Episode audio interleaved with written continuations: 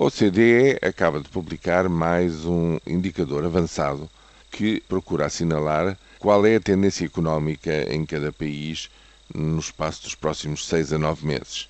E, no caso de Portugal, há mais de um ano que mês a mês vem assinalando um reforço, um resultado positivo desse indicador, desta vez também estendido à Espanha, à Grécia e à Irlanda.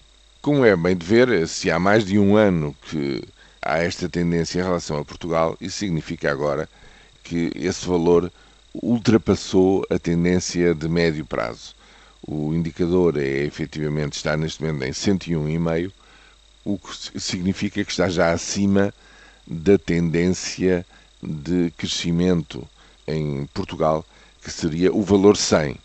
E, portanto, eh, se quiserem, este é mais um sinal de que provavelmente nos próximos tempos dar-se-á uh, com maior clareza a viragem na conjuntura da economia, acabando a recessão em Portugal, porventura nos outros três países que eu citei, e voltando, digamos, a uma toada de crescimento económico.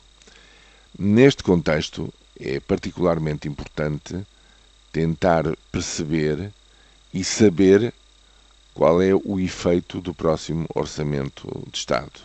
Porquê? Porque, justamente, sendo estes os primeiros sinais, digamos ainda tímidos, de uma viragem na conjuntura, é muito importante perceber como é que reage, reagem os, os protagonistas na economia perante aquilo que for apresentado à Assembleia da República em meados de outubro, em termos de perspectivas de despesa e receita do Estado no, no, próximo ano de 2014.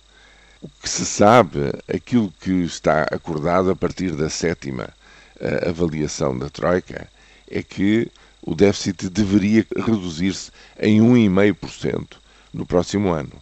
E para atingir esse resultado, digamos, o esforço de redução da despesa teria de ser até um pouco maior pelos valores que se vem falando, deveria ser uma contração da despesa pública de 2,5%, o que teria também como contrapartida, lá está, um efeito negativo na economia que se traduzia numa redução em 1% da receita.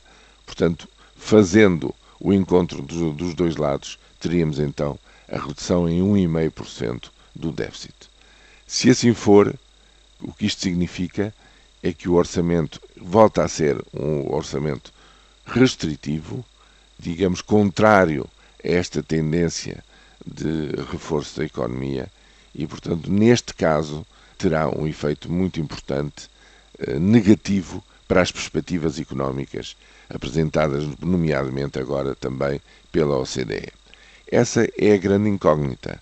E essa incógnita só será esclarecida quando o governo disser coisas mais concretas acerca do que pretende fazer, justamente no próximo orçamento. Até lá, toda a polémica política sobre o que é que o orçamento faz ou deixa de fazer é um bocado prematura, mas compreende-se que esteja na ordem do dia, enfim, a menos de três semanas de uma consulta eleitoral que não tem a ver com isto, que é uma consulta eleitoral, digamos, local mas que, evidentemente, está carregadinha de política em termos gerais.